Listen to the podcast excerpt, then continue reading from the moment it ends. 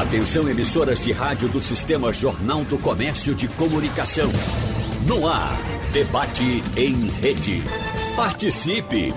Rádio Jornal na internet. www.radiojornal.com.br a Câmara dos Deputados aprovou o projeto que permite que empresas comprem vacinas contra a Covid-19 para os empregados.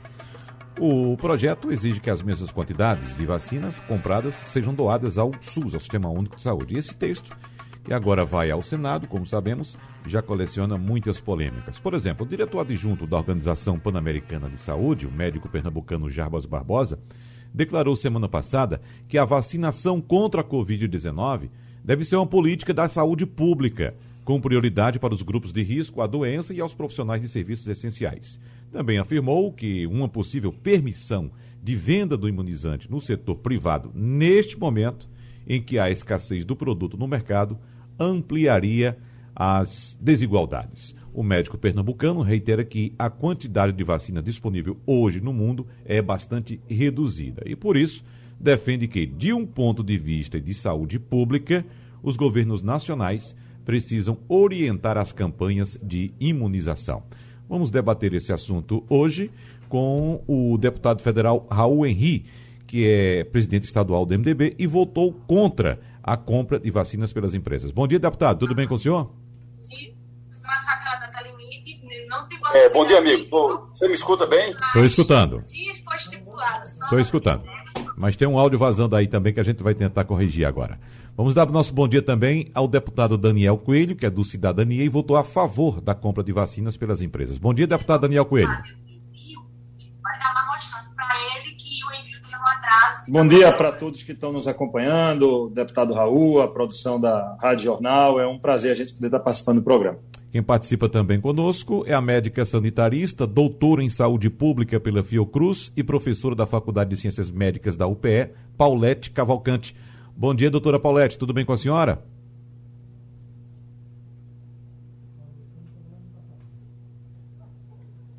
Bom, não temos ainda a doutora Paulette?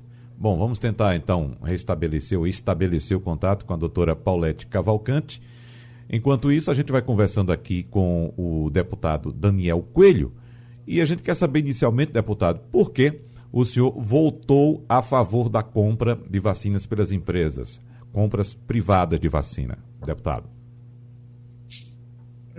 Olha, primeiro acho que é bom a gente é, contextualizar né, todo o acontecido. Acho que ninguém é, vai discordar é, dentro do Congresso de que o ideal era a gente ter é, um sistema de vacinação pública que atingisse a toda a população, até porque a maioria do povo brasileiro é, não tem a condição de adquirir vacina.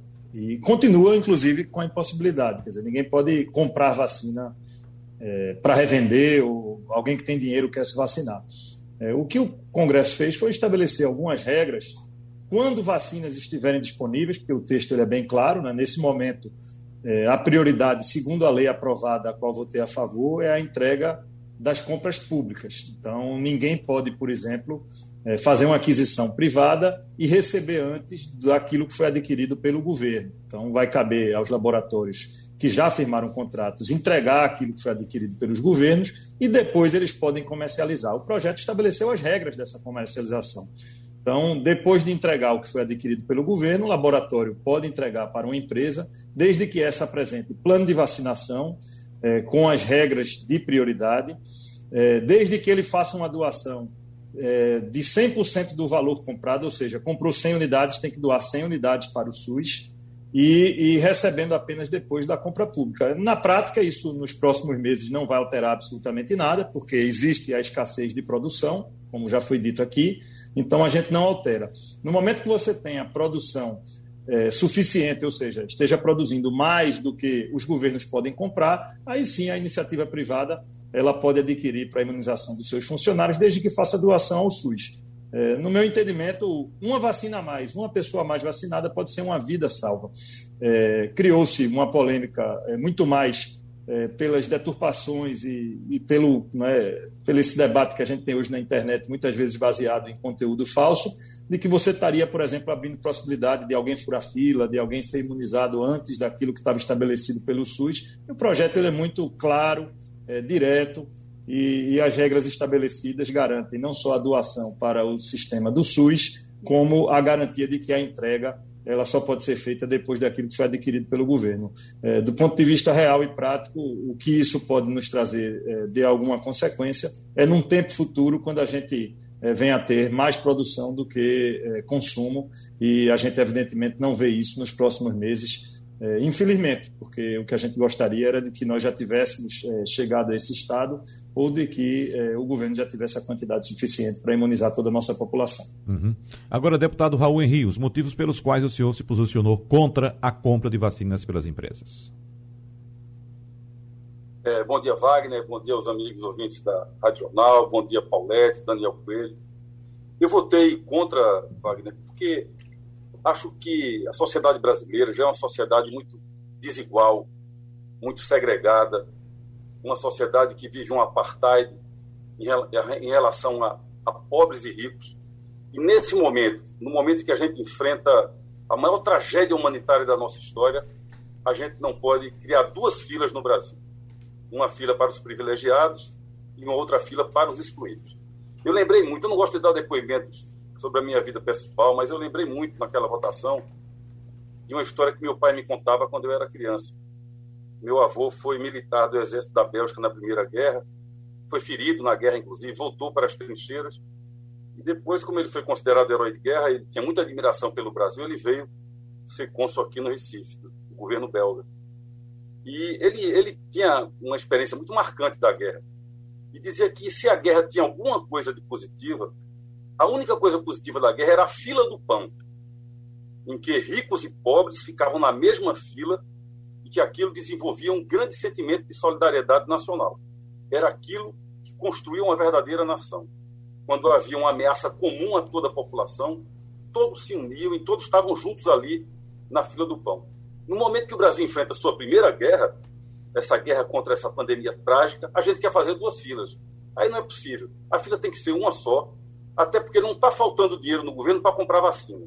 Se houvesse falta de recursos, mas não há. Se houver vacina disponível no mercado, o governo está autorizado a comprar. Diante de um cenário desse, por que a gente vai autorizar a fazer duas filas? Uma fila do setor público, uma fila que vão ficar todos os brasileiros e outra fila dos privilegiados. O Brasil não suporta mais isso. Isso tem um caráter, além do caráter político, tem um caráter simbólico e, na minha opinião, respeitando a todos que votaram diferente, para mim, isso é uma questão que tem um grande peso moral e um grande peso simbólico para a sociedade brasileira. Bom, vamos agora uh, tentar o contato com a doutora Paulette. Doutora Paulette, nos escuta? Hum, ainda não. Daqui Paulette está a... com o telefone, microfone desligado. É, acho que está com o microfone desligado, doutora Paulette. Por favor, liga aí seu okay, microfone. Agora. Ah, agora. agora. Agora, okay. doutora Paulette. Bom, escuto sim. A senhora acredita que tenha escutado os argumentos dos dois deputados, inicialmente sua posição em relação a esse assunto, doutora Paulette. Bem, a, a posição, né, que inclusive é uma posição da Fiocruz, é uma posição do Estado brasileiro que a gente considera, uhum. é de que todo o processo né, de vacinação ele deve estar sendo conduzido pelo Programa Nacional de Imunizações. É, a nível da saúde coletiva, né, da saúde pública, é, o processo de vacinação ele tem prioridades e tem regras que precisam ser muito rigidamente cumpridas.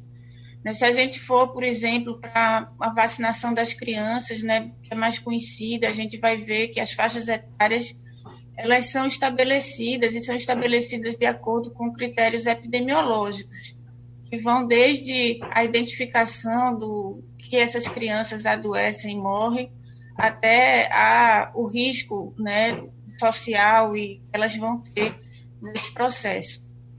Nesse momento tão grave que a gente está vivendo, né, que eu acho que é uma guerra mesmo, como o Raul coloca, apesar de não ser a primeira guerra que a gente está vivendo, é, é extremamente importante valorizar a decisão técnica, o processo também é, de valorização do Sistema Único de Saúde.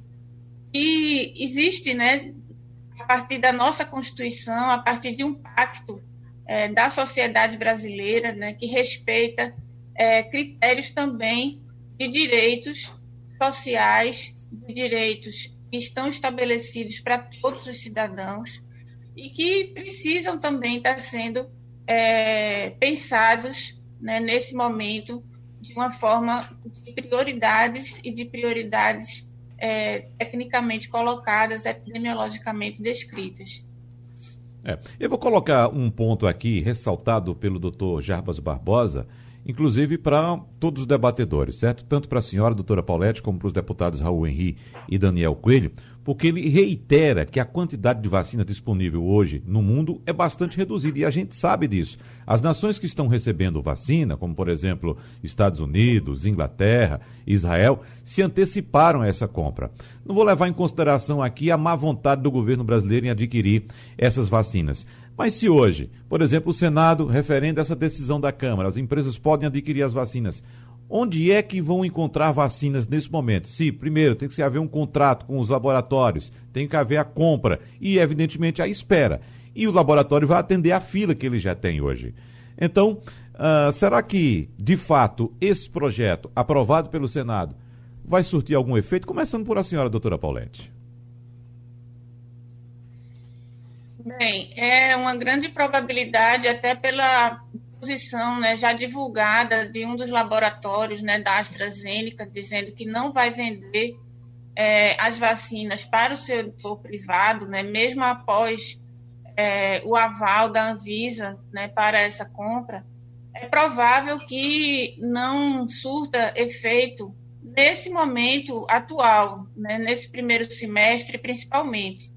Mas é uma discussão continua sendo importante, porque é uma discussão que pode estar sendo é, colocada para frente, né? pode estar sendo colocada para outras perspectivas de, é, de furar a fila efetivamente né, do que está sendo definido pelo PNI.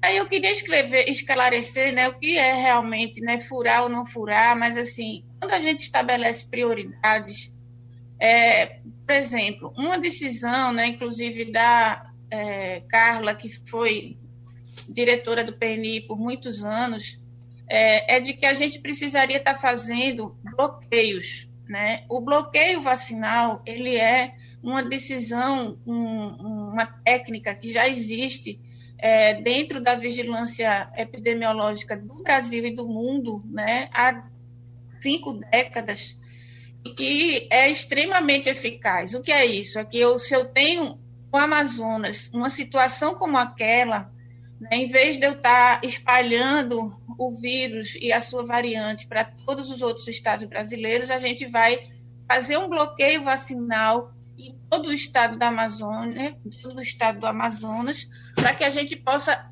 é, evitar né, que esse processo ele tenha uma dimensão né, é, maior né, do que a gente tivesse quando a gente vacina a população. Houve um aumento de, de é, aporte de vacinas para o Amazonas? Houve. Né, mas esse aporte precisaria estar sendo muito maior para que a gente precisasse estar vacinando as pessoas é, que realmente precisavam daquelas vacinas, os contaminados, os, as pessoas que são contatos dos contaminados e é, outros outros públicos vulneráveis naquele momento. Esse é só um exemplo né, do que a gente é, precisa fazer né, e do que seria completamente impossível de fazer com a venda privada dos imuno, uhum. imunizantes. É. Deputado Daniel Coelho, a sua posição em relação ao que foi exposto pelo uh, médico Jarbas Barbosa, como eu citei agora há pouco, da escassez de vacinas. O projeto sendo aprovado no Senado, haverá vacina disponível no mercado, deputado? Duvido muito. É, não vejo como haver vacina. Eu apenas discordo, é, não do mérito ou do entendimento teórico é, do que foi colocado. O projeto ele não estabelece duas filas, ele estabelece uma fila aonde o SUS tem prioridade completa. Se a gente observar o que está em lei, a gente tem no parágrafo 6 do artigo 1 dizendo que a aquisição feita por pessoa jurídica de direito privado é, com laboratórios que já venderam as vacinas ao Ministério da Saúde só poderá ser feito, ou seja, pactuado, após o cumprimento integral dos contratos e entrega das vacinas ao governo federal. Então, essa posição, doutora Paulette, da AstraZeneca, é, ela não tem escolha, ela é obrigada por lei a fazer isso. Ela não pode vender para o privado, porque a lei que foi aprovada não foi para autorizar a compra, foi para dizer que a compra só pode ser feita após ela cumprir o contrato. É, então, o que foi feito foi uma regulamentação que eu acho importante. É, a gente já estava tendo liminares diversas permitindo a importação privada sem nenhum tipo de regra. É, agora você estabeleceu que existe uma fila, de que a prioridade é do Sistema Nacional de Imunização e do SUS, e de que qualquer compra privada só pode ser pactuada após o cumprimento integral dos contratos. Eu acho que, na prática, é, se vier a ser aprovado pelo Senado e sancionada essa lei, o que vai garantir é de que você não tenha o fura-fila, porque está evidente a prioridade descrita em lei, é, e de que, num tempo futuro, e aí a gente não sabe, por exemplo, se essa vacina ela vai ser uma vacina no formato da gripe, da HN1, você vai precisar fazer atualização anual. Aí sim ela pode vir a ter repercussão, porque você vai ter produção é, é, naturalmente é, é compatível com demanda, e aí você pode até é, utilizar da lei é, para uma, uma atualização. Mas não acredito que nesses próximos meses isso tenha algum efeito, a não ser a garantia de que ninguém pode furar a fila, porque os contratos pactuados têm que ser, por lei, é, é, cumpridos na sua integralidade. Eu, na verdade, temo, é, se o projeto não for aprovado pelo Senado, a gente vai continuar tendo, nós já temos três ou quatro liminares, já tem, inclusive, é, sindicatos é, patronais e de trabalhadores, o Sindicato dos Bancários é um, que é um sindicato de trabalhadores que conseguiu liminar para aquisição. É, com essa lei aprovada, mesmo com a decisão, por exemplo, de um sindicato, seja ele patronal ou de trabalhador, ele vai ter que esperar é, os contratos estabelecidos pelo SUS. Então, é, eu acho que na prática a gente tem ganho se vier a ser sancionado pelo Senado no médio prazo. No curto prazo, não há como alguém achar que vai ter vacina disponível e, não tendo quantidade disponível, é, vai ter que se cumprir com o sistema é, único de saúde e com aquilo que foi estabelecido pelos contratos vigentes com o governo federal. só complementando, eu acho que não dá para a gente deixar de considerar que há uma má vontade do governo é, de que a gente tem um presidente da República que já deu mais de 20 ou 30 declarações contra o sistema de vacinação, que insiste em curas milagrosas, é, que não tem base absolutamente alguma. Então, infelizmente, o Brasil não vive uma normalidade no seu enfrentamento ao Covid. A gente tem é, é um governo que tenta construir narrativas em cima de um assunto é, é, crucial e um assunto de guerra, como colocou Raul Henrique aqui. É, a gente está vivendo uma guerra contra o, contra o vírus, as pessoas estão morrendo, já morreram mais do que em qualquer outro combate ou desafio que o Brasil enfrentou ao longo de sua história, e, e, e o nível é, de irresponsabilidade do governo com esse assunto já ultrapassou é, a qualquer limite. E, e, e, por isso a preocupação de todos nós dentro do Congresso, independente de posição a favor ou contra é, uma regulamentação como essa, é, o que move a todos nós é a preocupação imensa em ver que é, é, existem talvez aí países que avançaram, como Chile, Israel, Estados Unidos, Reino Unido, que já estão avançados no processo de vacinação, e o Brasil, que está lá na lanterninha entre aqueles que não cuidaram. É, essas vacinas deveriam ter sido adquiridas no ano passado. A gente lembra quando o governo federal e o presidente Bolsonaro negou-se a comprar as vacinas da Pfizer, foi fazê-lo muito depois e realmente não se antecipou fazendo parcerias. Se nós não tivéssemos a parceria do Instituto Butantan é, com a Sinovac, nós não estaríamos, inclusive, conseguindo imunizar a população nesses estágios iniciais que a gente está tendo no Brasil. Foi uma antecipação do Instituto Butantan e governo de São Paulo, que está garantindo ainda alguma vacinação no Brasil, lógico que em números ainda insuficientes. Deputado Raul Henrique, para a gente fechar esse bloco, por favor. É, Wagner, é, eu acho que o, o espírito da lei, é, a interpretação que Daniel dá, é diferente da compreensão que toda a sociedade brasileira e toda a imprensa teve do espírito da lei. É, ela é, no mínimo, inoportuna. Se fosse para proibir a iniciativa privada de comprar vacina, a gente fazia uma lei com um artigo só, dizendo que a iniciativa privada estava proibida de comprar vacina. Depois que o Brasil vacinar os seus 200 milhões de brasileiros, 180 milhões de brasileiros, a gente faz um projeto de lei autorizando a compra pela iniciativa privada. Mas nesse momento, a narrativa foi essa que você fez aí. É a narrativa de que a iniciativa privada vai poder também comprar vacina, dá, de, é, doa 50% do que comprou ao SUS e os outros 50% ela organiza a fila dela, a fila da empresa, com seus trabalhadores e com seus próximos, seus colaboradores, com seus amigos. Então, foi muito ruim nesse momento a gente abrir um debate como esse. Um momento que a nação precisa se comportar como uma só, de maneira coesa, de maneira solidária, para enfrentar essa grande ameaça que é a todos. A gente vota um projeto de lei que, bem ou mal, abre a possibilidade, num determinado momento, de a iniciativa privada comprar essas vacinas. Foi muito ruim isso, e por isso que eu, eu me incluo entre aqueles deputados que votaram contra esse projeto de lei. O deputado Raul Henrique abriu uma discordância, uma divergência aqui em relação ao deputado uh, Daniel Coelho. O senhor quer responder agora, deputado Daniel Coelho? Eu acho que está compreendido esse debate, respeito à posição de Raul, e, e, entendo que a narrativa ela toma suas formas, mas eu não. É, se eu for me influenciar por narrativa, né, a gente vai terminar cometendo equívocos. Eu tenho que me basear pelo que está na lei, eu não posso me basear sobre o que os outros estão dizendo da lei, uhum. né, e sim pelo que está escrito nela. Se eu parto do pressuposto de que a lei não é cumprida, o debate é inócuo. Eu tenho que partir do pressuposto de que a lei é cumprida e eu tenho que me basear no que nela está escrito. É, se há interpretação equivocada por parte da imprensa, por parte de setores da sociedade, isso é natural, é do processo democrático. É, na prática, a gente vai continuar vacinando pelo sistema de saúde e nos próximos meses a gente não deve ter alguma modificação é, inclusive, a proposta inicial, essa sim, tinha absurdos gritantes né, e foi modificada dentro do trabalho parlamentar, porque ali estava se propondo isenção de imposto de renda, o que, na prática, faria com que o, o a população pagasse é, por essa aquisição. Então, eu acho que ele foi aperfeiçoado e o que a gente precisa agora é focar é, em aquisição de vacinas, em campanha de conscientização, em frear as maluquices do governo, que é, falta em planejamento, é, falta em prioridade, inclusive, ainda a, própria vacinação. A gente é, parece até é mentira, mas é o fato. A gente ainda não consegue perceber no governo federal um planejamento para um plano nacional de imunização.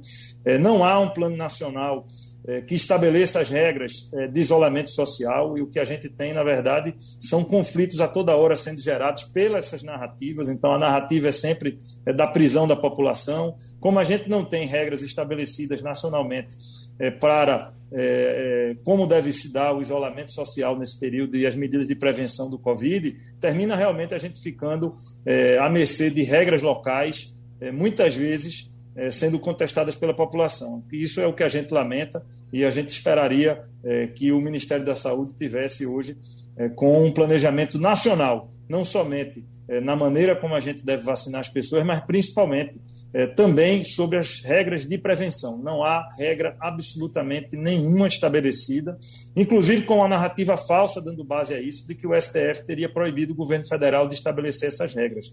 Quem quiser largar a narrativa e ler a decisão do STF, vai ver que o STF estabeleceu competência concorrente de estados, municípios e governo federal. Não havendo regra federal, que fique para municípios e estados estabelecer as regras. Ou seja, não existe decisão do STF impedindo o governo federal de estabelecer as regras. O que há é falta de vontade política no governo federal para fazê-lo. Uhum. Agora, deputado Daniel Coelho, a impressão minha ou esse projeto de fato foi aprovado somente para atender uma pressão do setor corporativo, setor empresarial? Porque a gente percebe na fala do senhor muita tranquilidade em relação, inclusive, à vacinação pelo SUS, né? E admitindo, inclusive, que essa vacinação pelo setor privado pode, inclusive, demorar ainda mais porque não há, de fato, vacina disponível no mercado. Eu estou equivocado no que eu estou pensando aqui, no que eu estou entendendo, deputado? Ele foi aprovado no desespero de uma população que está morrendo sem vacina e de que quer respostas. O texto inicial não seria aprovado, esse texto final é, apesar de respeitar o debate no campo teórico e filosófico, esse texto final ele não tem aplicação prática no primeiro momento. Então, é, ele terminou sendo aprovado fruto do desespero. As pessoas querem se vacinar. É, não dá para, é, por exemplo, narrativas falsas que foram criadas. Ah, é, é a imunização dos ricos. É, quem é que está falando aqui? Não, a questão não é o rico ou o pobre. parece até às vezes, e aí eu me preocupo quando se cria o discurso de ódio em relação à iniciativa privada, parece que pode morrer mil motoristas de ônibus desde que o dono da empresa morra também. Quer dizer, é, é, isso não faz muito sentido. É, o projeto tem pouca aplicação e há tranquilidade em relação à vacinação pública. É, acho que, inclusive, quando foi inserido a necessidade de doação de 100%, é, é, aí pode se colocar 100 ou 50, mas é a mesma quantidade né, daquilo que foi comprado para o sistema de saúde, o que se quer é fortalecer a vacinação pública. Não, há, não adianta a gente tentar criar uma polêmica maior do que ela é. Né? O que a gente precisa é priorizar a vacinação, é a maneira eficaz e única de nós voltar, voltarmos à normalidade. E o texto final ele termina, é, é, como já foi dito aqui, acho que por todo mundo e, e até pelo, é, é pelo especialista, né, o doutor Jarvas, é, passarinho não tem vacina suficiente. Então, nos primeiros momentos, a gente vai garantir a continuidade da vacinação pública. Agora, precisamos pressionar. Se nós deixarmos do jeito que está, isso pode chegar ao final do ano, ou quem sabe até o ano que vem, sem a gente ter conseguido é, é, imunizar a, a grande maioria da população brasileira. E a gente tem algumas funções que são extremamente preocupantes. Os trabalhadores, por exemplo, que trabalham no sistema de ônibus, de ônibus e de transporte coletivo, um sistema que nos traz vergonha, as pessoas amontoadas umas em cima das outras, e o profissional que ali trabalha passando é, é, é, por dificuldade, um caixa de supermercado, um caixa de farmácia, são pessoas que estão na linha de frente e sem nenhuma expectativa, se tiverem, se forem jovens, é, de serem imunizadas. Então, é, eu acho que foi aprovado realmente é no desespero. Né? Esse é, é o fato, e por isso que você terminou alcançando uma maioria larga. É. Então, esse desespero citado pelo deputado Daniel Coelho, deputado Raul Henri, e essa discussão me parece que chegou a esse nível por absoluta falta de empenho do governo federal em resolver o problema. Essa dubiedade de discurso, esse discurso contra a vacina, esse estímulo à não utilização de máscaras, a fazer aglomerações. Chegamos a esse nível, talvez por causa dessa posição do governo federal. Você concorda, deputado Raul Henrique? Concordo plenamente governo federal, desde o início, subestimou o tamanho da pandemia, a gravidade da pandemia. O presidente da República, que é o líder máximo do país, é, sabotou o distanciamento social, sabotou a máscara, sabotou a vacina, insultou o governo chinês, que além de ser o maior parceiro comercial do Brasil, era quem estava oferecendo ao Instituto Butantan a possibilidade de fabricar a vacina. E é o Butantan que está salvando a gente nesse momento, porque conseguiu oferecer uma quantidade maior de vacinas do que a Fiocruz. O presidente disse que quem tomasse vacina ia virar jacaré. Então, é claro que a responsabilidade maior do Brasil estar tá vivendo o que está vivendo é do presidente da República e do governo federal. Não adianta a gente tapar o sol com a peneira. Agora, em relação à questão que o Daniel colocou, eu tenho muito respeito por Daniel, sei que ele é um parlamentar atuante, uma pessoa comprometida, mas é que eu nunca vi discurso de ódio na minha vida. É, muito pelo contrário, eu votei a favor de todas as teses liberais do governo federal para abrir oh, a Só observação, tá? Não me referi a você, não, com discurso não, de ódio, tá não, tá? Só para não ficar confusão, porque também o respeito é muito. Desculpe interromper. Agora, agora é, se o, o, a lei é inócua, se ela não vai ter aplicabilidade, não precisava votar, porque no mínimo deu essa grande compreensão no país. A, a compreensão que passou para a nação foi que os empresários, podendo comprar, eles iam poder organizar a segunda fila doava 50% do que comprava para botar na fila do SUS e eles faziam a fila deles à parte. E quando eu falo, o Brasil é uma sociedade muito marcada pela desigualdade. Nós somos uma das dez sociedades mais desiguais do mundo, uma sociedade segregada. Num momento como esse, em que todos são atingidos por essa tragédia, a gente tem que ter preocupação com o simbólico também, com a mensagem, e dizer que vamos estar todos juntos na mesma fila, nos comportarmos como um único país, de forma solidária, numa grande comunhão nacional. Então foi isso que eu coloquei. Se a lei é inócua, não precisava ser votada. Ao ser votada, ela criou essa grande confusão. Inclusive, deu margem a notícias que, que vez por outra, aparecem nas colunas, que tem gente interessada em representar vacinas aí de fora do Brasil para poder ganhar dinheiro ao vender essas vacinas para as empresas. Porque essa leitura também passou. Também está na mídia, também está nos office, também está em algumas colunas. Então, eu acho que o projeto de lei, no mínimo, ele foi muito inconveniente. E por isso que, mesmo respeitando quem votou a favor, e digo mais, Wagner, eu tenho apanhado muito nas redes sociais, inclusive de amigos meus, que têm uma compreensão diferente, dizendo que eu deveria ter votado, que isso é uma visão atrasada. Não é uma visão atrasada, isso é uma concepção de país. Um país, num momento como esse, tem que se comportar como um só, pelo menos uma vez na vida. Pelo menos uma vez na vida, a sociedade brasileira deveria se comportar como uma sociedade única, solidária com seus irmãos mais vulneráveis. Doutora Paulette, essa questão da busca desesperada por uma vacina levou àquele episódio dantesco lá de Minas Gerais, em que, ao que parece, um grupo de empresários, tentando dar uma de mais esperto do que os outros, uh, resolveu contratar uma suposta enfermeira para aplicar uma vacina em algumas pessoas. E agora, pelo andar da investigação, aponta-se que, na verdade, essas pessoas foram inoculadas com soro fisiológico e também, inclusive, até a polícia já foi atrás de algumas pessoas para avisar que essas pessoas façam teste de HIV, porque a enfermeira teria utilizado até seringas reutilizadas. Veja só que coisa, veja que desespero, doutora Paulette. Agora, ah, quando, por exemplo, eu procuro, eu, um cidadão, procuro um posto de saúde do SUS para buscar imunização, seja para qualquer eh, ocasião, seja para qualquer enfermidade, eu estou confiando ali no SUS, no Sistema Único de Saúde. Eu estou confiando naquela imunização, naquela vacina, digamos assim. Agora, uh, no caso da vacina, desse projeto sendo aprovado também pelo Senado, quais são os cuidados que nós devemos ter na aquisição dessas vacinas pelo setor privado, doutora Paulette? Bem, é, na verdade, o sistema né, de vacinação do setor privado, ele existe paralelo com o sistema de vacinação pública né, do Plano Nacional de Imunização, Inclusive, os dois não conversam entre si, né? A gente não sabe é, quem foi vacinado e de que no setor privado. Mas as clínicas precisam ser aprovadas pela vigilância sanitária, né? precisam estar de acordo com as normas é, gerais de saúde pública.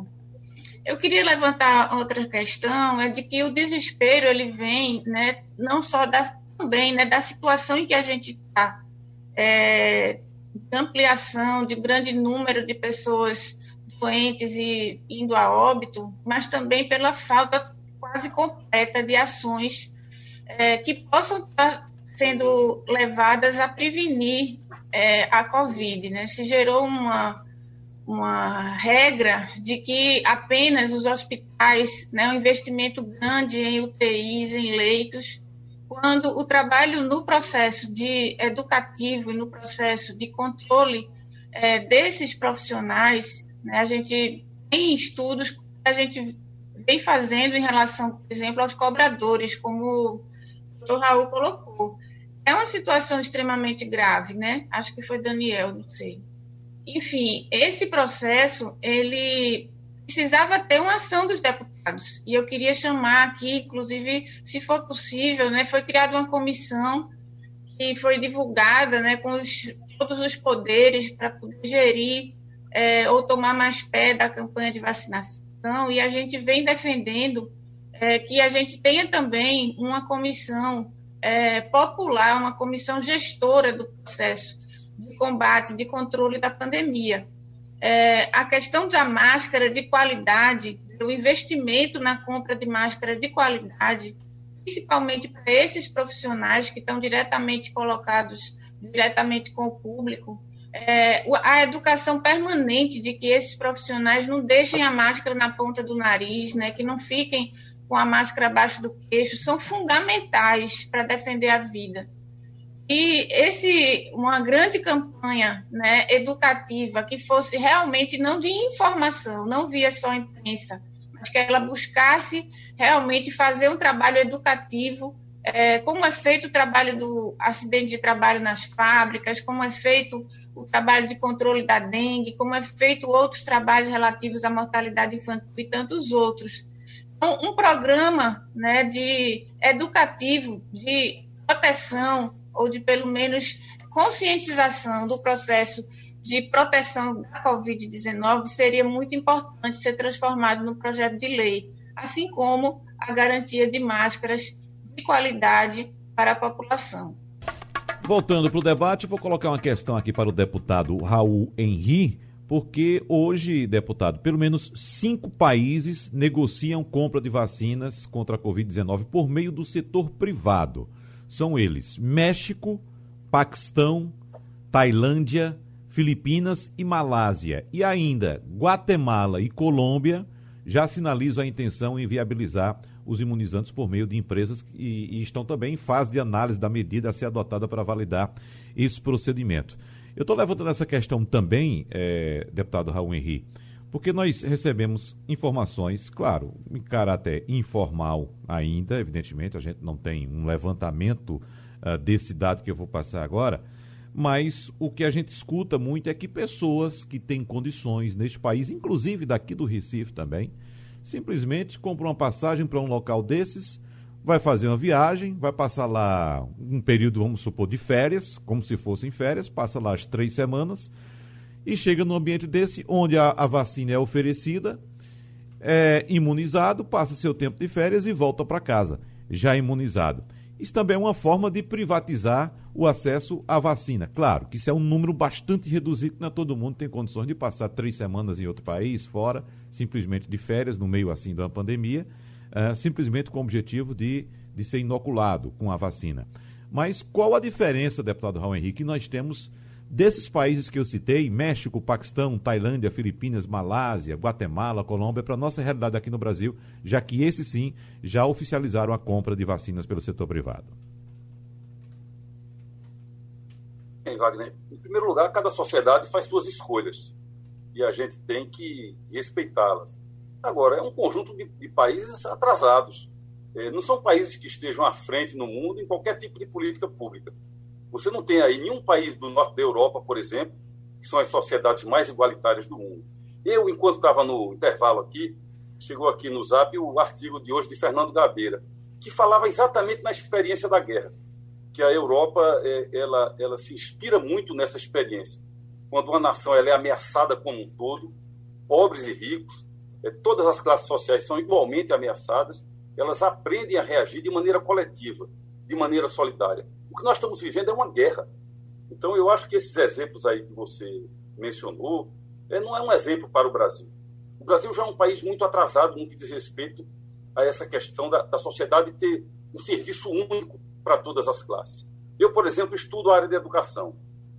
Vou dar um dado aqui sobre a educação porque serve para comparar. É, no, terceiro ano do ensino médio, apenas 9% dos alunos saem do terceiro ano do ensino médio com conhecimento adequado em matemática. Mas isso é a média da rede. Quando você vai analisar separadamente a rede pública e a rede privada, na rede pública esse desempenho é 3%. Na rede privada esse desempenho é 30%. Então, o Brasil é um país que se acostumou às duas filas. A fila da saúde pública e a fila da saúde privada. A fila da escola pública e a fila da escola privada. A própria questão da segurança pública, quem é que morre na guerra da segurança pública? São jovens, negros, pobres da periferia. Então, o Brasil tem que se acostumar a ser uma nação só, a se comportar de maneira é, solidária. E essa era uma oportunidade para isso. Então, no momento que a gente está dentro de uma guerra como essa, é, no lugar de se preocupar em ter uma mensagem simbólica, poderosa, de que o Brasil vai, vai se comportar de maneira solidária, a gente dá esses vacilos, como esse projeto que foi aprovado na Câmara e que está para ser aprovado no Senado, que passou para toda a sociedade, e a ideia de que vai ter duas filas. Vai ter a fila do SUS e vai ter a fila daqueles empresários que vão organizar uma fila para seus amigos, para seus funcionários, colaboradores e para quem mais eles quiserem, porque vai ficar a critério deles organizar a fila deles. Uhum. Acho que foi muito ruim para o país nesse momento ter aprovado um projeto como esse. É. Agora, eh, deputado Raul Henri, o senhor tem razão em, em, muitos pontos que o senhor coloca, mas é bom lembrar o seguinte, é, inclusive na questão da leniência do governo federal em garantir essa imunização à população de uma forma mais abrangente. Agora, diante desse cenário, é, é, inibir o cidadão que tem condições de salvar sua vida através de uma imunização, não chega a ser um pouco também contraditório, não, é, deputado Raul Henrique? Como você, usando até o seu exemplo, estamos numa guerra, então a gente tem que procurar alguma forma de se salvar, de sobreviver. Porque, pelo que a gente vem entendendo até agora, observando também até agora, está difícil fazer esse governo mudar de opinião e mudar de atitude. Até mesmo o próprio ministro da Saúde, que assumiu com um discurso diferente agora, vem sendo boicotado também pelo próprio presidente da República, deputado. Ô Wagner, eu acho que a gente não pode condenar ninguém que queira se salvar de uma guerra. A gente não pode condenar pessoas que possam viajar do Brasil para se vacinar fora do Brasil. É uma questão de cada um.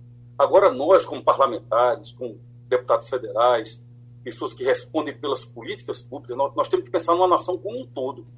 É, eu certamente teria amigos empresários que eu pudesse pedir um lugarzinho na fila dele para poder incorporar e, e vacinar antes da hora numa fila dessa da iniciativa privada. Mas acho que está errado fazer isso. Nós temos que pensar no Brasil num momento como esse, pensar no conjunto da população.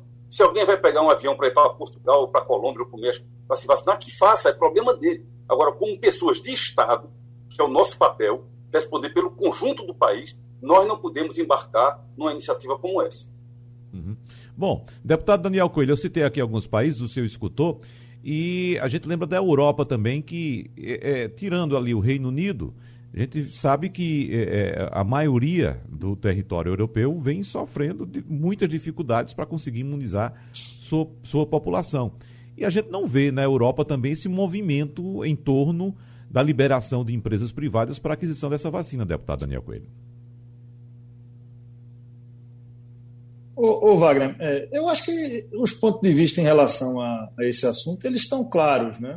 Eu não vou render uma, um debate no formato como se houvessem duas filas, mas não há. Não há duas filas, nem pode haver.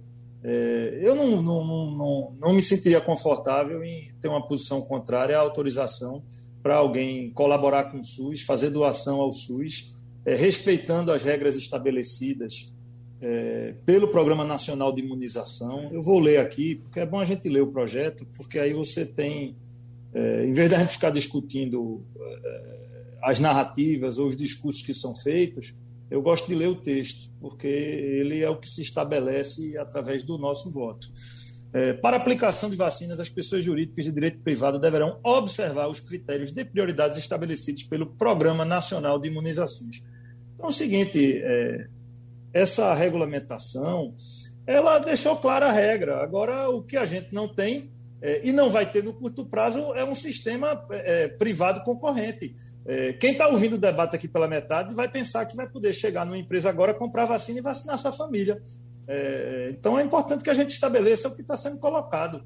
É, vamos focar em vacinar toda a população, em garantir que a gente tenha é, um sistema é, que funcione de fato. A gente ainda precisa trabalhar a conscientização. É, não é só no Brasil, a França hoje é o país que está mais atrasado em todo o mundo. Eles Lá ainda tem mais de 30% uhum. da população que se nega a, a, a, tomar vacina. No Brasil, esse número já chegou perto dos 30%. Hoje, é, ele está em torno de 5%, 6%. Então, a maioria da população brasileira já está convencida da importância da vacina, apesar de todas as mensagens é, é, trocadas que foram enviadas é, e de todos os absurdos que foram ditos. Raul chegou a detalhar aqui alguns. Né? Eu acho que agora é hora da gente de fato avançar nesse sentido. É, o Brasil, ele tem, do ponto de vista orçamentário, fez um esforço imenso no que se refere à questão da saúde, tanto do envio de recursos para estados e municípios, é, como também é, o, Congresso Nacional não tem dado limite para o que for necessário para aquisição de vacinas, mas realmente o que a gente está precisando é de mais prioridade, é de ação do governo em procurar outros laboratórios e melhorar nossas relações internacionais. A gente sabe que a troca do chanceler teve a ver com isso. É, o Brasil conseguiu brigar ao mesmo tempo com os Estados Unidos, França e China. É, só para simbolizar aí três países extremamente importantes na nossa relação comercial. E nós precisamos restabelecer pontes. Fazer comércio com a China ou com os Estados Unidos não quer dizer que a gente concorde com as questões internas desses países. É, não quer dizer que a gente concorde com é, é, a maneira como cada país faz seu governo. quer dizer que nós queremos respeitar a autonomia de cada nação e fazer comércio e ter relações internacionais que nos favoreçam na geração de empregos, na aquisição de insumos para vacinas. Como presidente da Frente Parlamentar Brasil-Índia, eu tive uma série de encontros com o embaixador da Índia em Brasília e fazendo contatos com, com o governo indiano, até mesmo antes é, do próprio governo federal brasileiro tem entrado em contato para tentar adquirir as vacinas da AstraZeneca, porque eu acho que as relações elas devem se dar é, exatamente nesse sentido. As nossas relações internacionais elas têm que vir é, no sentido da gente conseguir adquirir o máximo de vacinas e de insumos é, necessários. Nosso desafio é gigante. Até chegar aos 60 anos de idade, eu diria que é, nós conseguimos cumprir uma etapa. A partir de agora, para a gente vacinar a população abaixo de 60 anos, o volume de pessoas é muito maior porque a gente tem, é, pela nossa pirâmide etária, muito mais gente é, na faixa entre 30 e 60 anos, e essas pessoas é que, na sua maioria, estão nas ruas trabalhando, é, não só correndo o risco de adoecer, mas também de fazerem a contaminação para suas famílias. Além é, dos casos que a gente já observou, e eu vi aqui de forma muito é, correta na, é, no intervalo, né, numa peça de publicidade que estava aqui sendo é, colocada na Rádio Jornal, mesmo as pessoas imunizadas têm que continuar a tomar alguns cuidados. A gente não tem certeza ainda é, sobre essa doença. Existem casos de pessoas que foram imunizadas e que, mesmo assim, depois é, contraíram o Covid. Ainda não há certeza se isso é um fato ou não. A reinfecção parece que sim, mas são várias as pessoas que já adquiriram duas ou três vezes. Então, uma doença extremamente perigosa e todos os esforços são necessários é, para que a gente consiga ganhar essa guerra e essa batalha, é, tentando trazer normalidade para a nossa sociedade e acabar com esse pavor que é o que a gente vive hoje. Acho que todo mundo é, já entendeu é, o Covid de uma forma mais ampla do que as estatísticas. A questão é, não é o absurdo e gigante número de mais de 300 mil pessoas mortas no Brasil, é que todos nós já conhecemos um parente, um amigo. É, esse número é tão grande que já chegou na vida particular de cada um. Né? Então, é, todo esforço é importante nesse momento para a gente conseguir ganhar essa batalha e essa guerra. Doutora Paulette, o Reino Unido avança hoje para o próximo estágio de reabertura, uh, autorizando o funcionamento novamente com público em lojas do comércio, academias de ginástica, salões de beleza. Inclusive, o próprio primeiro-ministro Boris Johnson prometeu ir hoje a um pub para tomar uma cerveja quando o primeiro pub abrir as portas. Já deve ter aberto por lá, né, evidentemente é, para comemorar esse, esse processo de reabertura. Eu faço essa, essa colocação agora, doutora Paulette, porque eu lembro que o Sistema Único de Saúde do Brasil era até então referendado em todo o planeta como um exemplo a ser seguido, inclusive é, é, a questão da imunização também de pessoas. Quantas batalhas nós travamos aqui e vencemos né, contra doenças como poliomielite, sarampo e outras por causa exatamente da robustez do nosso sistema, da eficiência do nosso sistema. Infelizmente, agora a gente está ficando para trás em relação ao mundo, países inclusive que não tinham essa tradição de imunizações nesse, nesse nível, como por exemplo eu citei agora o, o, a Inglaterra. Né? Nós temos Estados Unidos aí vacinando 4 milhões de pessoas por dia. Mesmo assim, doutora Paulette, é possível ainda acreditar que essa situação se reverta num tempo uh, digamos, relativamente curto para evitar que mais e mais pessoas continuem morrendo assim, nessa velocidade que estamos acompanhando hoje, de cerca de 4 mil pessoas por dia nesse mês de abril, doutora Paulette? Através da vacina, a gente sempre tem esperanças, né? Mas a situação é muito grave, porque todas as compras têm se colocado em quantitativos menores né, do que o esperado. E o, a grande questão né, do, do, projeto do Programa Nacional de Imunizações Brasileiro, ele contava com uma quantidade de vacinas, né, os insumos e quantidade de postos também que distribuíam, é, que eram para onde eram distribuídas essas vacinas. Né? E hoje a gente, devido a não termos a quantidade suficiente, a gente tem um número restrito também de postos. É, chegamos com o avanço dos estados e dos municípios né, a um milhão, ou quase um milhão por dia, que ainda é uma marca é, muito pequena, né? A gente vai precisar é, até o final do ano para estar tá chegando perto do que deveria ser a nossa cobertura.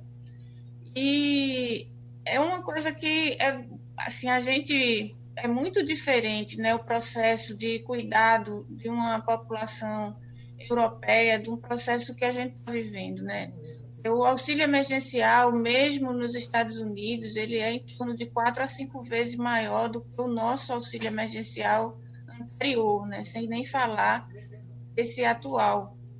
E tem vários dados aí do que representa é, a nossa dificuldade.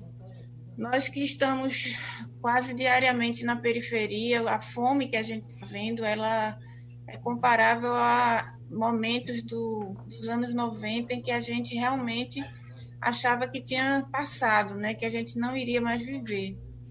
Então é importante a gente continuar reivindicando essa nossa cobertura vacinal. É importante a gente dizer que a vacina protege sim, né, que o objetivo da vacina hoje é proteger contra os casos graves, e existe perspectiva né, de que essa vacina esteja sendo aprimorada para proteger das variantes, né? ela está comprovadamente também é, já é, sendo eficaz para a variante da Inglaterra.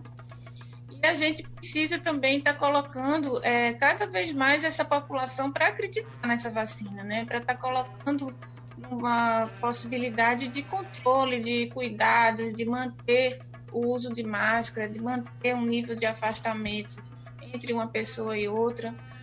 E, enfim, eu acho que é um, um caminho que a gente precisa perseguir, mas que está um pouco longe da nossa realidade. É, vamos acompanhar esse debate, evidentemente, ao longo do tempo. Infelizmente, esse tempo é longo e a gente precisa salvar vidas cada vez mais, evidentemente, se a vacina chegar de fato como deveria chegar. Né? Eu quero agradecer aqui, em nome do Sistema Jornal do Comércio e Comunicação, América Sanitarista, doutor em Saúde Pública pela Fiocruz, Paulette Cavalcante, ao deputado do Cidadania, deputado federal Daniel Coelho, ao também deputado federal e presidente estadual do MDB, Raul Henrique, pela participação no debate de hoje. Muito obrigado a todos. Sugestão ou comentário sobre o programa que você acaba de ouvir, envie para o e-mail ouvinte@radiojornal.com.br ou para o endereço Rua do Lima 250, Santo Amaro, Recife, Pernambuco.